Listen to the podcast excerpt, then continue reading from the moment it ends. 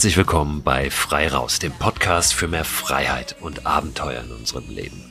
Ich bin Christo Förster und sitze gerade am offenen Fenster in einem kleinen Hotel in Leipzig, mitten in der Stadt und ich höre sehr gut, vielleicht hört ihr es im Hintergrund auch, das Zwitschern vieler, vieler Vögel. Ich werde gleich das Fenster hier mal zumachen, damit die Hintergrundgeräusche nicht zu stören sind. Es kommen nämlich heute noch so ein paar Hintergrundgeräusche.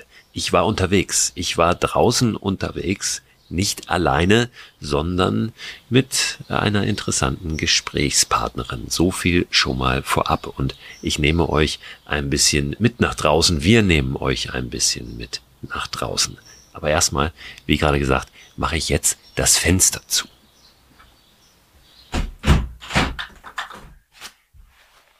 Ihr könnt euer Fenster natürlich gerne offen lassen, aber weil hier dann doch immer mal wieder ein Auto vorbeifährt oder ein Flugzeug rübergeht, mache ich das lieber zu. So, wir sprechen heute über die Nacht. Wir sprechen über das Leben da draußen in der Nacht. Wie gesagt, ich bin gerade in Leipzig immer noch auf Kinotour. Ihr habt das die letzten Wochen in den letzten Podcast-Ausgaben immer schon mitbekommen. Ich bin gerade unterwegs mit dem Film Abenteuerland, der Film, den Kai Hattermann gemacht hat über meine Reise durch Deutschland von der Zugspitze bis nach Sylt. Heute Abend ist hier Open Air in Leipzig, auf das ich mich schon sehr freue. Morgen, an dem Tag des Erscheinens dieses Podcasts, bin ich in Dresden. Also wenn ihr da spontan spontan noch vorbeikommen möchtet, checkt gerne die Seite abenteuerland-film.de. Da sind alle Vorstellungen verzeichnet, da sind alle Termine der Kinotour verzeichnet. Vorgestern war ich im Freiluftkino Friedrichshagen. Friedrichshagen liegt hinter Köpenick, gehört noch zu Berlin, ist aber schon am Rand zu Brandenburg. Es war ein sehr, sehr schöner Abend, den wir da verbracht haben. Das Wetter hat gepasst, es waren viele Menschen da. Unter anderem war auch Sophia da. Sophia Kimmig. Sophia ist Buchautorin, ist Wildbiologin und war auch hier im Podcast schon mal zu Gast. Wir sind seitdem immer mal wieder so ein bisschen im Austausch und haben schon länger nach einer Möglichkeit gesucht, uns doch mal zu treffen und über ihr neues Buch zu sprechen. Ihr neues Buch heißt nämlich Lebendige Nacht und das finde ich unglaublich spannend, das Thema, was sie dort behandelt, nämlich was ist da draußen los in der Nacht, welche Tiere sind da unterwegs, welche Pflanzen sind nachtaktiv und was bedeutet das überhaupt, nachtaktiv zu sein? Was bedeutet die immer mehr zunehmende Lichtverschmutzung für die Pflanzen und Tiere, die nachtaktiv sind? Und warum haben wir die Nacht eigentlich so wenig auf dem Zettel? Mit all diesen Fragen setzt sie sich in dem Buch auseinander, was ich euch sehr, sehr empfehlen kann. Natürlich findet ihr in dem Newsletter, der diesen Podcast begleitet, auch einen Hinweis, einen Link zu diesem Buch, so wie ihr in dem Newsletter immer weiterführende Links und Infos findet zu den Themen aus der jeweiligen Podcast-Folge. Den Newsletter zum Freiraus Podcast, der immer sonntags erscheint, könnt ihr abonnieren unter christoförster.com slash frei raus. Und nun passte das ganz gut, dass Sophia zufällig in Friedrichshagen lebt. Wir haben uns also im Kino getroffen und waren im Anschluss, und das war relativ spät schon, diese Freiluftkino-Vorstellungen beginnen ja in der Regel relativ spät, damit es dann dunkel genug ist, damit der Film schön wirken kann. Und es war schon Mitternacht, dass äh, dieser Film und das Filmgespräch und der anschließende Austausch mit den Zuschauern und Zuschauerinnen dann durch war. Und dann sind wir losgezogen. Also dann, als es schon komplett dunkel war. Wir sind einem Flusslauf gefolgt zunächst, einem kleinen Fluss, der Erpe und äh, haben dann nochmal einen Abstecher in den Wald gemacht, aber ich will jetzt gar nicht zu viel vorwegnehmen. Wir können ja gleich mal reingehen äh, in unser Mikroabenteuer. Es war tatsächlich auch ein Mikroabenteuer im doppelten Sinne, denn ich hatte so ein paar technische Probleme. Es hat grundsätzlich total gut funktioniert, dass wir ein kleines Ansteckmikro dabei hatten und während des Laufens auch sprechen konnten. Ihr werdet also Hintergrundgeräusche hören, nicht nur von den Tieren und aus der Nacht eine Bahn, die mal vorbeifährt, sondern auch unsere Schritte. Aber das Aufnahmegerät, das hat ein bisschen gesponnen. Insofern sind nicht diese ganzen zwei Stunden, die wir unterwegs waren, drauf. Das wäre möglicherweise auch zu lang gewesen. Aber wir haben genug, um mal einen Eindruck davon zu bekommen, wie es da draußen ist in der Nacht. Ein paar ganz interessante Informationen von Sophia zu bekommen. Ich habe auf jeden Fall sehr viel gelernt während dieses Gesprächs und für den ganzen Rest besorgt ihr euch dann einfach das Buch Lebendige Nacht von Sophia.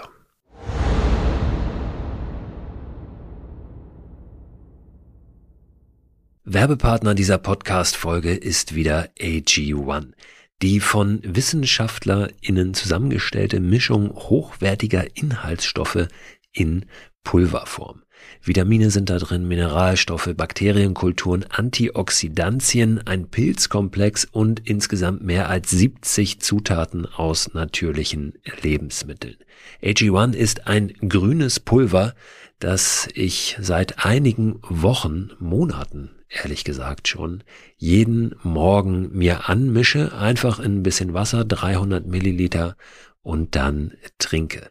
Gibt mir ein gutes Gefühl, gibt mir Energie und lässt mich gut in den Tag gehen. Und wenn ich es morgens mal vergesse, dann nehme ich es abends und gehe gut ins Bett. Es ist natürlich nicht so, dass AG1 eine gesunde, ausgewogene Ernährung ersetzt, aber es fühlt sich für mich nach einer richtig guten Ergänzung an und es ist dann doch so, dass es mir ein gutes Gefühl gibt, wenn ich es mal nicht schaffe, mich so optimal zu ernähren oder zum Beispiel unterwegs bin. Ich war eingangs, und das sage ich ganz ehrlich, sehr skeptisch, was AG1 betrifft und habe mich aber darauf eingelassen, das einfach mal auszuprobieren.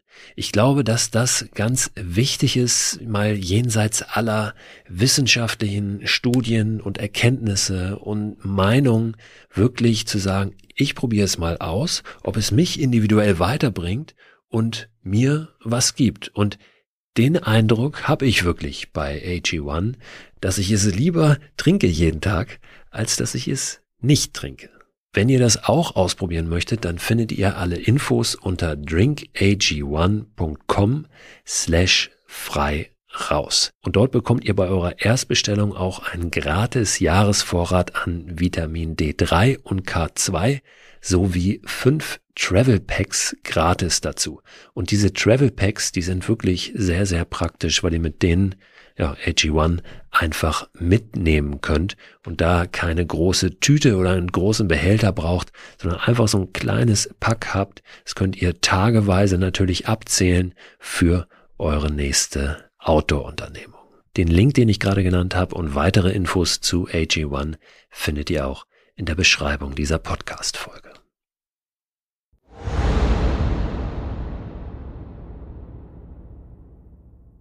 Im ersten Teil unserer kleinen Nachtwanderung erfahrt ihr ein bisschen mehr über Sophias Arbeit, auch das, was sie gemacht hat, wo sie herkommt. Sie hat auch bereits ein erstes Buch geschrieben, mit dem sie bekannt wurde als Autorin.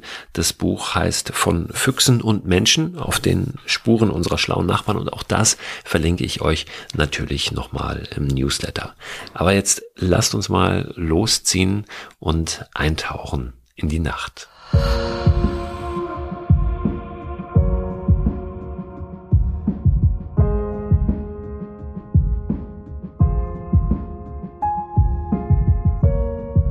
Ich bin total gespannt. Jetzt geht's hier. Ja, schon hier die schöne Soundbegleitung die von den, von den Grillen. Und du hast vorhin Fledermäuse schon gesehen, ne? Über ja, über der, die fliegen halt immer da ja. über der, über der Bühne rum und fallen dann natürlich einfach ziemlich stark auf mit dem dunklen Schatten gegen den Himmel. Die sind da deswegen so viel unterwegs, weil der Projektor ja diese ganzen Motten alle anstrahlt. Ja, das ist mir auch aufgefallen. Ja. Und äh, es gibt ein paar Fledermausarten, die gelernt haben, einen Vorteil aus der Lichtverschmutzung zu ziehen. Und das Muster halt kennen, dass Motten davon angezogen werden. Und deswegen ah, fliegen die da so viel rum und jagen quasi. Bist du denn oft so nachts unterwegs, jetzt auch im Sommer, wo es ja dann so spät schon ist? Die meiste Zeit, wenn ich nachts unterwegs bin, dann ist es eher für die Arbeit. Also vieles von dem, was ich nachts so erlebt habe, was mich zu dem Buch inspiriert hat, hat es in der Zeit davor passiert, ne? in dem, ähm, als ich in dem Fuchsprojekt gearbeitet habe und ja nachts gefangen habe. Das heißt, ähm, eigentlich ständig nachts irgendwie dann irgendwo zwischen zwei, drei Uhr äh, unterwegs war, um Wildtiere aus den Fallen zu lassen, die ich nicht fangen wollte. Weil, Machst du das Fuchsprojekt nicht mehr? Äh, nee, das ist fertig. Ich mhm. habe das ja gemacht um meine, für meine Doktorarbeit und habe dann finally Ende 21 promoviert. Mit welchem und, Ergebnis hast du das Projekt abgeschlossen? Gab es da irgendeins, was jetzt für einen Laien oder eine Laien irgendwie erhellend ist? also es sind ja verschiedene. Man promoviert ja heutzutage auch nicht mehr mit Monographien, sondern hier links ähm, mit einer kumulativen Dissertation. Das heißt, es sind mehrere wissenschaftliche Publikationen zu verschiedenen Themen rausgekommen. Aber so die Besenderungsstudie zum Beispiel, da war eigentlich so das Interessanteste, dass die Füchse, obwohl sie so präsent im Stadtbild sind und die Leute immer das Gefühl haben, die haben sich extrem an die Stadt angepasst und sind hier total cool mit allem, ähm, dass die Mehrheit der Population super scheu ist. Und mhm. dass zum Beispiel Parks und Grünanlagen für Füchse nicht wichtig sind und eher gemieden werden mhm. und eher Brachflächen ähm, relevant sind und eben andere Ecken in der Stadt, die eingezäunt sind. Also der wichtigste Faktor ist eigentlich der Mensch, dem der Fuchs permanent versucht, hoch aus wow. dem Weg zu gehen. Guck mal hier. Ui, das ist, äh, Bin ich schon gerade in ein Loch gefallen, ohne Stirnlampe. ja, hier ist auch noch ein bisschen fies, weil wir noch halb Licht haben von den Laternen, weil wenn man, kennst du, wenn man tatsächlich im Dunkeln läuft, gewöhnen sich die Augen ja ein bisschen ja. dran. Aber jetzt haben wir hier so nichts Halbes und nichts Ganzes. Aber bist du auch dann meist ohne Stirnlampe auch zum Beispiel bei dem Fuchsprojekt jetzt unterwegs gewesen? Ähm, wenn ich irgendwie rumgelaufen bin, dann habe ich versucht, eher ohne Licht zu gehen. Ähm, aber beim Arbeiten hast du natürlich dann eine Stirnlampe auf. Mhm. Hier schnattern Fledermäuse über, hinter dem Grill. Dieses hohe Zwitschern und Zirpen sind die Fledermäuse. Und hier schnattert noch ein, ja, ein Rasensprenger. Ein Rasensprenger auf dem Tennisplatz. Ne? Also noch sind wir nicht ganz in der Wildnis. Ja, ich meine, Wildnis gibt's, wie du weißt, in Deutschland ja sowieso nee, so gut wie gar nee. nicht. Aber wir sind ja auch noch im Stadtgebiet hier. Also Gehört noch zu Berlin, ne? Ja. Friedrichshagen. Ja, es ist sogar noch nicht mal, ähm, also nach, nach Norden hin ist es der Rand, aber nach, nach Osten kommt sogar noch ein Stadtteil, bevor Stadtgebiet aufhört. Und wenn du jetzt das Fuchsprojekt beendet hast, bist du in einem neuen, auch wissenschaftlichen äh, Projekt drin? Oder was machst du momentan, wenn du nicht durch den Wald streifst und Bücher schreibst? Äh, ich bin in zwei verschiedenen Projekten drin. In dem einen als Wissenschaftskoordinatorin. Das heißt, ich leite so ein bisschen das Team, das in dem Projekt arbeitet. In dem Projekt geht es um Lichtverschmutzung. Mhm. Also ein sehr nachtbezogenes Projekt. Und zwar ganz konkret geht es darum, dass äh, Lichtverschmutzung zum Insektensterben beiträgt. In dem Projekt wird zusammen mit der Leuchtenindustrie, äh, Physikern, Lichtdesignern, Ökologen, so einem interdisziplinären Team wird eine neue Straßenleuchte entwickelt, die eben ja weniger Insekten anziehen soll. Aha. Was war das jetzt gerade? Tja, bei Tag würde ich sagen eine Amsel, weil die meistens auf dem Boden unterwegs ist. Jetzt äh, vielleicht ein Igel. Aber uns bemerkt und direkt angehalten. Es gibt ja so Arten, die sind ziemlich groß und die hörst du trotzdem gar nicht, wie der Wolf oder so weil sie super vorsichtig sind. Und dann hast du halt so kleine Draufgänger wie den Igel. Der weiß, dass er rundum gepanzert ist. Der macht einen Lärm wie eine Horde, sonst was. Und den äh, entdeckst du sofort in der Nacht. Genau, also das eine Projekt ist ähm, ganz konkret äh, Lichtverschmutzung und nachhaltigeres, äh, insekten- oder naturfreundlicheres Licht. Und in dem anderen Projekt geht es um Waschbären und ähm, das Management von invasiven Arten in Europa. Also wie man eben, ja, was es für Möglichkeiten gibt, ähm, den Einfluss von invasiven Arten aufs Ökosystem möglichst zu reduzieren. Und auch soziale Probleme, öko ökonomische Schäden und so weiter. Ist der Waschbär hier in, in Deutschland ein Problem? So? Oh, da scheiden sich die Geister. Ja. also die Geister scheiden sich sogar, ob er überhaupt als invasiv gelten sollte, weil nur weil man gebietsfremd ist, ist man nicht gleich invasiv. Um invasiv zu sein, muss man Nachteile fürs Ökosystem haben und das ist beim Waschbären nicht wirklich nachgewiesen. Es gab ein ganz langes ähm, Feldforschungsprojekt zum Waschbären im Müritz Nationalpark über viele Jahre und die konnten da keine wirklichen nennenswerten Effekte auf Ökosystem, Ökosystem feststellen. Mhm. Deswegen, also auch die Waschbärenforscher sind sich da so ein bisschen uneins. Ähm, ob er tatsächlich ein Problem darstellt, weil er ist halt ein Generalist.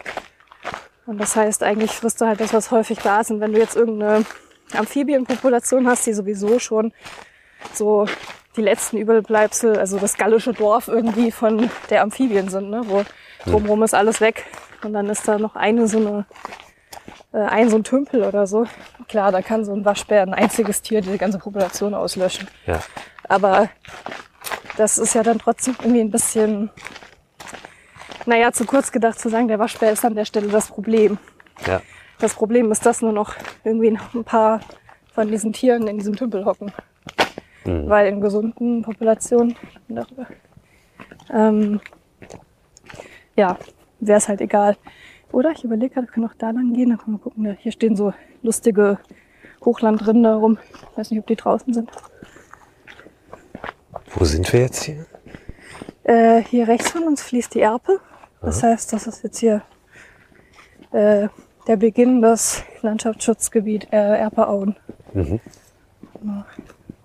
Naja, groß ist sie nicht, die Erpe. das riecht ganz irgendwie gut. Zu feucht. Mhm. Ja, direkt, ne? Ja, die fließt sehr langsam. Ja. Deswegen hast du immer diesen leicht modrig. Ja, genau.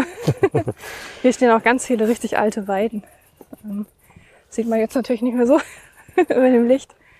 Ja, aber ich meine, es ist verrückt, wir können ja hier gut sehen, ne? Jetzt. Genau, also man sieht jetzt besser, ne, weil die anderen Lichtquellen weg sind und man. Obwohl ähm, es, das muss man vielleicht auch sagen, nach Mitternacht ist. aber wir haben halt auch massiven Skyglow gerade, ne? Wenn du da mal hochschaust. Ja. Vor allem, du siehst auch den Unterschied, wenn du Richtung Brandenburg guckst. Ja. Und Richtung Berlin guckst. Ja, das ist ein Riesenunterschied. Also viel, viel heller Richtung Berlin. Den kannst du teilweise wirklich noch 40 Kilometer entfernt oder so in Brandenburg kannst du noch die, den Lichtdom über Berlin sehen, in Skyklo.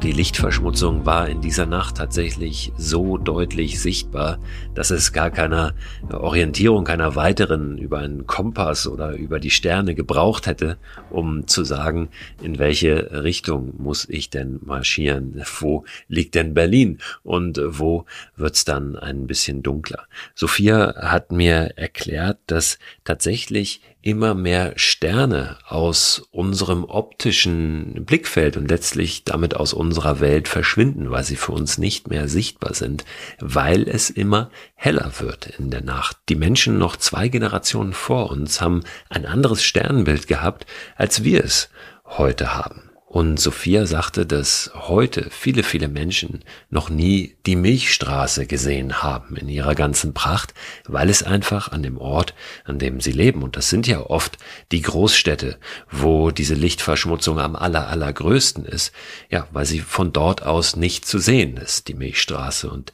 viele Menschen einfach nie an einem Ort des Nachts sind, wo es wirklich, wirklich dunkel ist.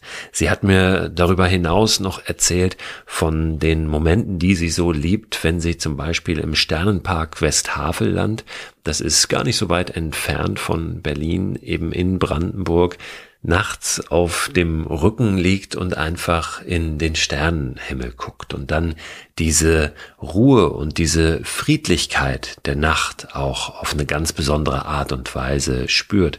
Ähnlich wie sie es empfindet, wenn sie am späten Abend schon in der Dunkelheit in einem der Seen, die ja vor der Tür liegen, wenn man in Berlin lebt, am Rande Berlins lebt, wo es einfach viele, viele Seen gibt, wenn sie in einem solchen See schwimmen geht und das Gefühl hat, sie befindet sich dort in einem schwarzen Liquidum und es existiert eigentlich kaum ein wahrnehmbarer Unterschied zwischen dem da oben, also dem, dem Himmel, der Luft und dem da unten, diesem Wasser. Das ist wie eine Art Schwebezustand, wenn sie dann dort durch das Wasser gleitet oder äh, im Wasser auf dem Rücken liegt und nach oben blickt und auch da dieses Gefühl der, der Ruhe und des Friedens hat. Ein Gefühl, das die Nacht ja durchaus auch vermitteln kann. Ein Gefühl, was aber nicht überwiegt in der gesellschaftlichen Wahrnehmung, der kollektiven Wahrnehmung der Nacht, weil die Nacht doch in der Regel als etwas Böses als das Dunkle gesehen wird, wenn wir auch auf äh, die kulturelle Annäherung an die Nacht äh, gucken, ja, in Märchen, in Geschichten, in Erzählungen ist es oft die Nacht, die das Böse verkörpert. Auch in Redewendungen äh, spiegelt sich das oft wieder. Die, die dunkle Seite der Macht zum Beispiel. Also es ist tatsächlich eine, eine Prägung auch bei uns vorhanden, bei den Menschen vorhanden, die die Nacht eher als etwas Gefährliches, als etwas Böses abtut, in Anführungszeichen. Und möglicherweise auch ein Grund, warum wir nicht so oft in die Nacht hineingehen, warum wir uns nicht so gerne in der Nacht aufhalten. Teilweise natürlich auch evolutionär bedingt und geprägt, weil wir als Menschen in der Nacht nicht so gut sehen können, viel schlechter sehen können als, als die meisten anderen Säugetiere da draußen, weil es eine Zeit gab, in der es tatsächlich gefährlich war, sich in der Nacht aufzuhalten, weil der Säbelzahntiger irgendwo möglicherweise hinterm Busch gewartet hat und es einen Grund hatte, warum wir in der Nacht dort draußen in der Natur nicht so unterwegs waren. Das hat sich heute natürlich geändert, aber diese Angst ist einmal evolutionär ein Stück weit in uns drin, aber vor allem auch gesellschaftlich und kulturell geprägt. Und es ist durchaus möglich, da waren Sophia und ich uns einig, das ein bisschen mit einer neuen Bewertung zu belegen, wenn wir öfter hinausgehen, wenn wir uns dort aufhalten, genauer hingucken, wenn wir versuchen zu verstehen, wie die Nacht funktioniert und, und wie die Pflanzen- und Tierwelt da draußen funktioniert. Fakt ist, dass die Nacht unglaublich faszinierend ist und dass es sich sehr lohnt, mal in sie hineinzugehen und tatsächlich zu gehen, weil wir dann in einer Geschwindigkeit unterwegs sind, die auch ein achtsames Wahrnehmen mit allen Sinnen ermöglicht. Und wir sind dann auch relativ leise, wenn wir gehen und nicht mit einem Fahrrad da durchbrettern oder mit dem Auto unterwegs sind. Schon der Geruch der Nacht ist ein ganz besonderer. Wir waren ja an diesem kleinen Flusslauf unterwegs und da roch es nicht nur modrig, sondern das war wie so eine, eine, eine frische Modrigkeit, das kann man äh, ganz schwer beschreiben. Das hört sich so negativ an, als wäre das so ein morastiger Geruch. Das war es gar nicht. Das war so eine Feuchte, die ganz, ganz besonders gerochen hat, schwer zu beschreiben. Für Sophia riecht die Nacht vor allem nach Jasmin. Und das fand ich super interessant. Sie hat mir nämlich erklärt, dass Jasmin auch des Nachts äh, viel intensiver duftet. Es gibt ja Pflanzen, die öffnen ihre Blüten nachts und machen sie tagsüber zu. Die sind dann in der Regel auch hell, diese Blüten, meist irgendwie in Weißton, damit eben die nachtaktiven Insekten auf sie reagieren, ja, weil das Licht dann natürlich eher reflektiert wird von diesen Blüten. Unglaublich interessant. Und Jasmin ist eben eine Pflanze, die nachts besonders intensiv riecht aus diesem Grund. Und deshalb sagt Sophia, wenn sie die Nacht mit einem Geruch beschreiben müsste, dann wäre das der Geruch von Jasmin. Wir gehen aber jetzt zusammen noch mal ein Stückchen weiter.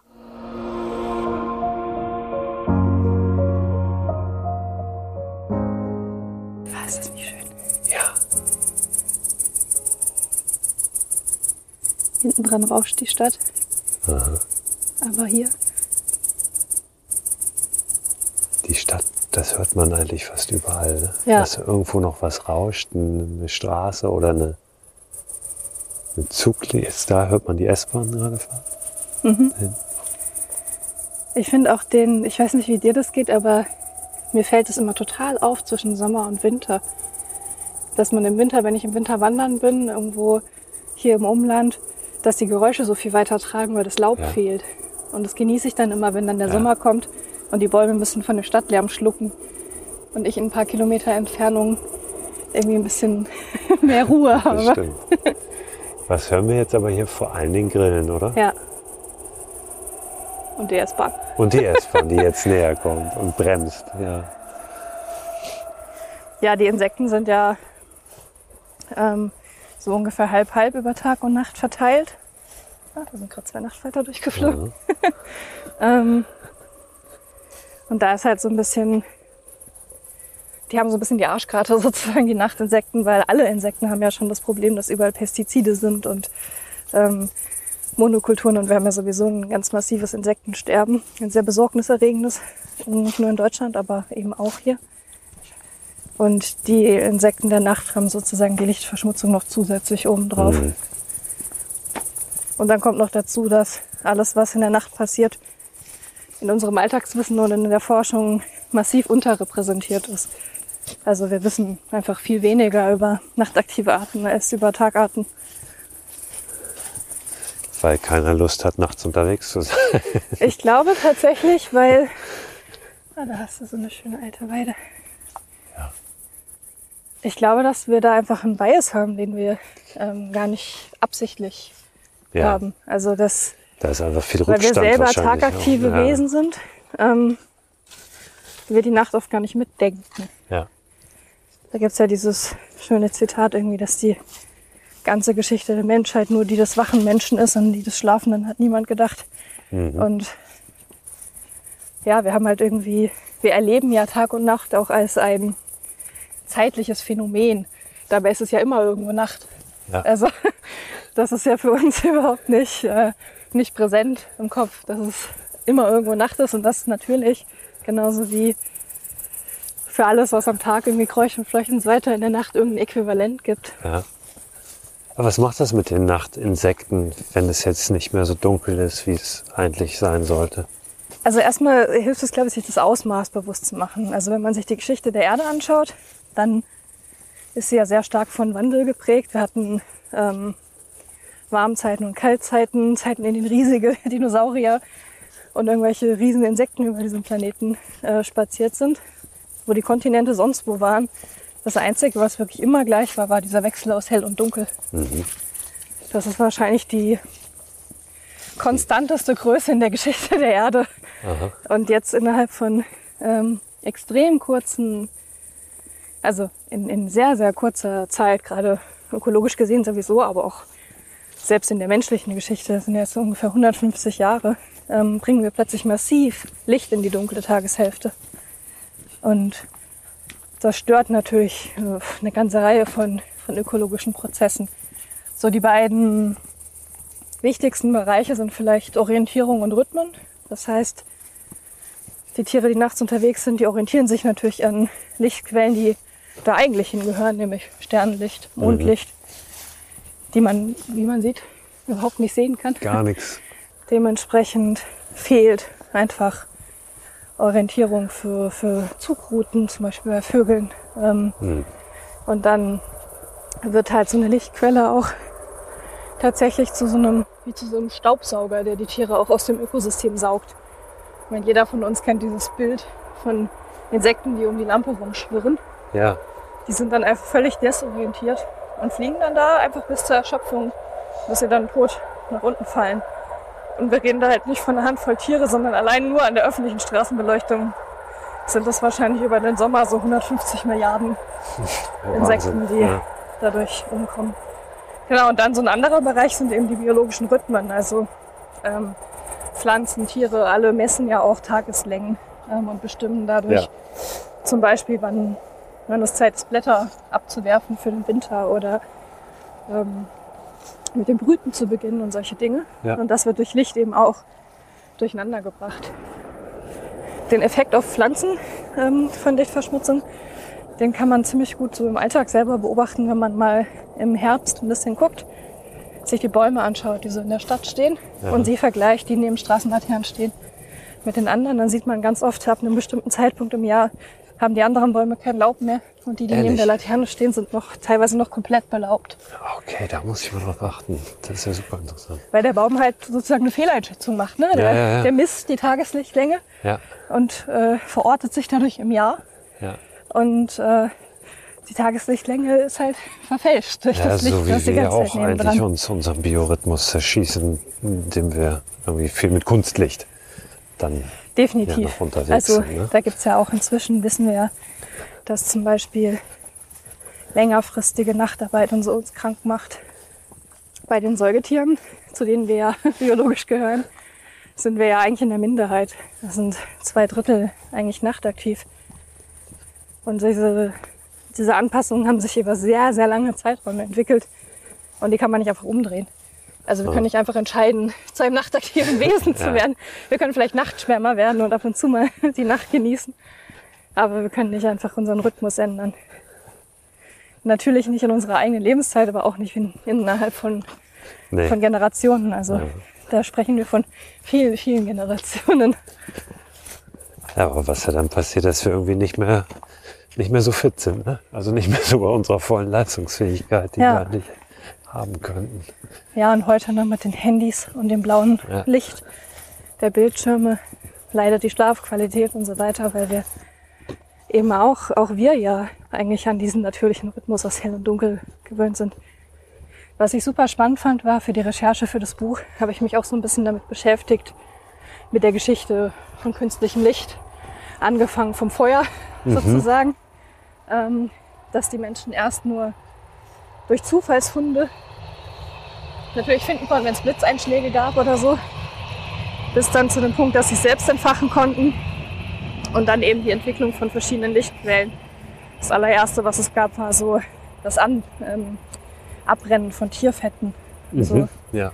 Ähm, und wie sich auch doch lange noch unsere natürliche Wahrnehmung von Dunkelheit gehalten hat. Also zum Beispiel schon in den Zeiten, wo es in den großen Städten in Europa sowas wie, naja, so ein halbwegs vorhandenes Straßenleuchtennetzwerk gab. Ja. Da hat man die zum Beispiel in Vollmondnächten ausgeschaltet, weil man gesagt hat, doch so hell, braucht man nicht. ja, super.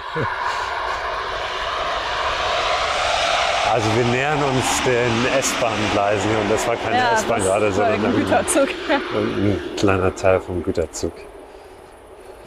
Ähm, genau, also das muss man sich mal vorstellen, dass man dann wirklich in der Nacht die Straßenlaternen ausgeschaltet hat, beziehungsweise das Licht gelöscht hat, dann Gaslaternen und so, ähm, weil die Vollmondnacht als hell genug galt, um keine Beleuchtung notwendig zu Ja. machen. Genauso hat man früher auch Ernten eingefahren, wenn es äh, Vollmondnächte gab, hat man quasi zusätzliche Arbeitszeit in die Nacht Ja. gelegt, weil man ja so prima sehen konnte. Ja, ja. Heute fällt den meisten Menschen nicht mal auf, in welcher Mondphase Ja, wir uns gerade stimmt. befinden. Und niemand käme auf die Idee, weil Vollmond ist, nachts die ganzen Lichter auszuschalten.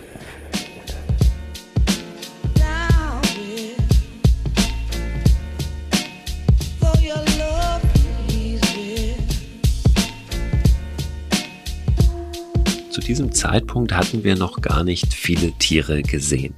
Es waren einige Nachtfalter, die über den Weg flatterten, die für mich natürlich gar nicht auseinanderzuhalten waren und in dieser Geschwindigkeit auch nicht für Sophia, wobei sie erzählt hat, dass es sehr, sehr viele verschiedene Nachtfalter gibt und dass es so verrückt ist, dass wir Schmetterlinge, die des Tags aktiv sind, ganz oft kennen, zumindest einige von ihnen, wie das Pfauenauge und so weiter. Aber ein Nachtfalter könnte hier eigentlich niemand nennen, irgendeine Art von Nachtfalter. Und dabei gibt es unglaublich viele. Also auch das ist nochmal ganz interessant, äh, wenn ihr euch da ein bisschen näher mit beschäftigen möchtet. Nachtfalter hatten wir gesehen und Grillen gehört. Einen Igel, ja, im Wald rascheln, also vermutlich ein Igel gesehen hatten wir den nicht. Und wir sind dann abgebogen noch einmal und wollten äh, durch ein Waldstück zurückgehen. Kaum hatten wir dieses Waldstück betreten, hat es auf einmal richtig geraschelt im Wald. Nachdem es ordentlich geraschelt hat, sprang auf einmal ein Wildschwein auf die Straße. Ein Keiler, ein ordentlicher Kavenzmann, ungefähr zehn Meter vor uns grunzte, also machte ein Signalgeräusch. Offenbar fühlte er sich bedroht. Wir haben dann ein bisschen in die Hände geklatscht, um uns bemerkbar zu machen, uns langsam zurückgezogen und nachdem er kurz verharrt hatte und noch überlegt hatte, wie seine Aktion denn ist, hatte er sich auf die andere Seite des Weges dann wieder in die Büsche geschlagen. Da wir ihn aber bestimmt eine Minute lang, zwei Minuten immer noch gehört haben, also er sich nicht wirklich weiter weg bewegt hat, haben wir dann entschieden, dass wir doch wieder aus diesem Waldstück hinausgehen und den Weg am Flusslauf entlang zurücknehmen. Also da hatten wir auf einmal unsere nächtliche Begegnung mit einem größeren Tier, das Wildschwein, vor dem ja viele tatsächlich Respekt haben. Respekt ist auch immer gut, den zu haben. Aber sofern wir wissen, wie wir reagieren sollten und müssen, wenn wir auf ein Wildschwein treffen, ist die Gefahr, die tatsächliche für uns doch sehr, sehr gering. Sophia sagt aber auch, in ihr schießt dann das Adrenalin auch hoch, selbst als Wildbiologin und im Zweifel wählt sie dann genau diese Entscheidung, sich eben zurückzuziehen und dem Tier dann den Raum zu überlassen. Sie hat mir dann noch was erklärt, was ich auch nicht wusste, und zwar, warum die Augen von den meisten Tieren, die nachts aktiv sind, leuchten, wenn Licht auf sie fällt. Das kennen wir alle, wir sehen irgendwo ein Augenpaar leuchten im Dunkel, meist wenn wir eine Lichtquelle äh, auf dieses Augenpaar richten. Also wenn es eine Taschenlampe ist, eine Stirnlampe, die Autoscheinwerfer, wenn ein Reh irgendwo auf die Straße springt und da leuchten dann zwei Augen. Das hat damit zu tun, dass auf der Innenseite des Augapfels dieser Tiere eine spezielle Beschichtung aufgebracht ist, das sogenannte Tapetum lucidum. Und diese Beschichtung erhöht die Lichtempfindlichkeit des Auges. Das heißt, die Tiere können das wenige Licht, was da ist in der Nacht, besser nutzen und so besser sehen, als zum Beispiel wir es können in der Nacht im Dunkeln. Diese Beschichtung ist nicht immer gleich, sondern unterschiedlich beschaffen und deshalb leuchten die Augen auch manchmal in unterschiedlichen Farben, also von verschiedenen Tieren. Und es gibt auch Tiere, da leuchten die Augen rot, was in der Vergangenheit viele Erzählungen, viele Sagen, viele Mythen auch befeuert hat von irgendwelchen Ungeheuern oder äh, monströsen Kreaturen, die rot leuchtende Augen haben in der Nacht. Zurück am Flusslauf haben wir eine ganze Weile einer wunderschönen Melodie gelauscht, und zwar dem Gesang der Nachtigall.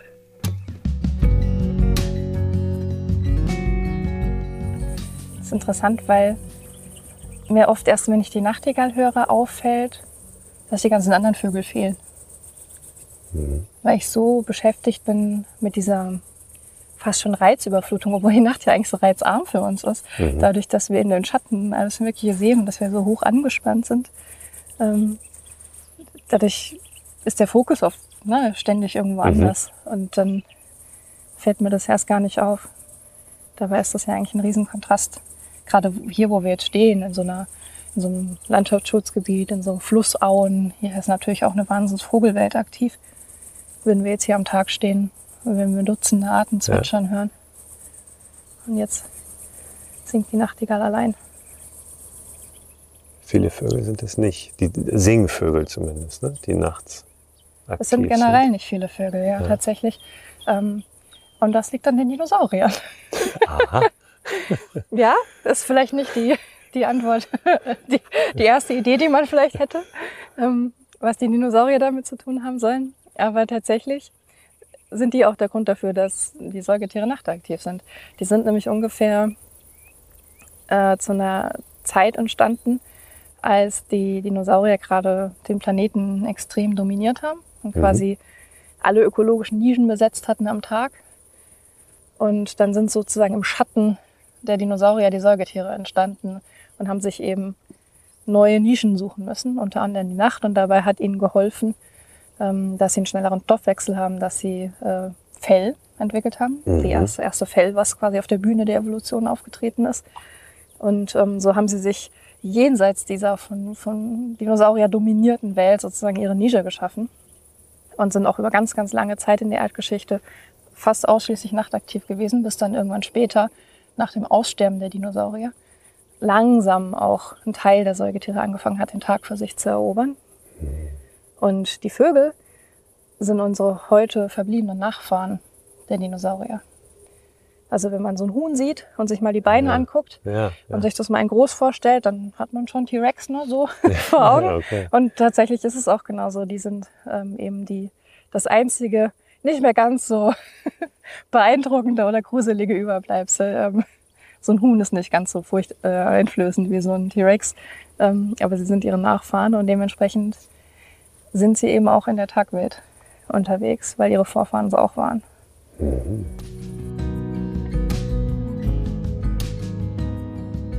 Vom Huhn, dem legitimen Nachfahren des Tyrannosaurus Rex, noch einmal zur Nachtigall. Sophia erzählte von einem ganz, ganz tollen Projekt, das ich mir nochmal näher angesehen habe, jetzt auch im Nachgang, aus England. Dort gibt es ein kleines Kollektiv von Musikern und einer dieser Musiker, Sam heißt er, Sam Lee, der nimmt regelmäßig Menschen mit in die Nacht und singt dort mit ihnen gemeinsam mit Nachtigallen. Singing with Nightingales heißt dieses Projekt und da verlinke ich euch auch mal ein Video dazu auf YouTube, wo er das erklärt. Als ich mir das angeschaut habe, hat mich das berührt und vielleicht geht's euch ja ähnlich und ihr könnt da nochmal einen Impuls auch für euch mitnehmen. Wir haben in dieser Nacht dann nicht mehr gesungen, sondern sind weitergezogen, haben uns wieder zurückbewegt, also Richtung Zivilisation, Richtung S-Bahn Friedrichshagen und haben aber kurz bevor wir ankamen noch einen jungen Fuchs gesehen, der relativ hektisch über die Straße lief und dann zurück und dann doch nochmal wieder irgendwo in eine Hecke hinein. Füchse sind in einem relativ jungen Alter schon selbstständig unterwegs, aber der, den wir gesehen haben, der hat wahrscheinlich einen seiner ersten Ausflüge auf eigene Faust gemacht. Der war noch ein bisschen nervös. Kurz danach konnten wir noch einen Igel beobachten, wie er in aller Seelenruhe. Auch interessant, diesen Unterschied zu sehen. Die Füchse, die total scheu sind, die sofort abhauen, wenn sie einen Menschen sehen oder sich ein Mensch ihnen nähert. Und der Igel, dem das eigentlich völlig egal ist, weil er, so hat Sophia das erklärt, einfach einen super Panzer um sich herum hat. Dem kann nicht viel passieren und deshalb macht er da auch in aller Seelenruhe sein Ding. Wir haben ihm eine Zeit lang dabei zugeguckt und dann ist auch er wieder irgendwo im Unterholz verschwunden. Und als allerletztes haben wir dann tatsächlich sogar noch einen Steinmarder gesehen.